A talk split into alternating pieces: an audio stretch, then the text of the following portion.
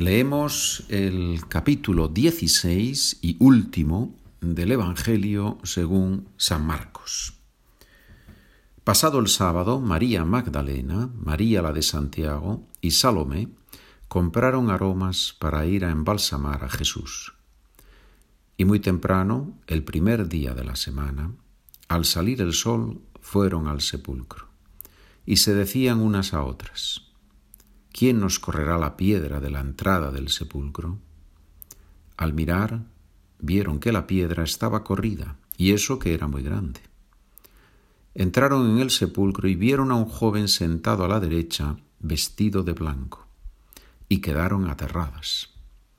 Él les dijo, No tengáis miedo, buscáis a Jesús el Nazareno, el crucificado, ha resucitado, no está aquí mirad el sitio donde lo pusieron. Pero id a decir a sus discípulos y a Pedro, Él va por delante de vosotros a Galilea, allí lo veréis como os dijo. Ellas salieron huyendo del sepulcro, pues estaban temblando y fuera de sí, y no dijeron nada a nadie del miedo que tenían. Resucitado al amanecer del primer día de la semana, se apareció primero a María Magdalena, de la que había echado siete demonios. Ella fue a anunciárselo a sus compañeros que estaban de duelo y llorando. Ellos, al oírle decir que estaba vivo y que lo había visto, no la creyeron. Después apareció en figura de otro a dos de ellos, que iban caminando al campo. También ellos fueron a anunciarlo a los demás, pero no los creyeron. Por último se apareció Jesús a los once, cuando estaban a la mesa, y les echó en cara su incredulidad y dureza de corazón, porque no habían creído a los que lo habían visto resucitado. Y les dijo, Id al mundo entero y proclamad el Evangelio a toda la creación. El que crea y sea bautizado se salvará, el que no crea será condenado.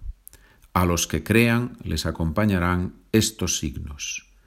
Echarán demonios en mi nombre, hablarán lenguas nuevas, cogerán serpientes en sus manos y, si beben un veneno mortal, no les hará daño.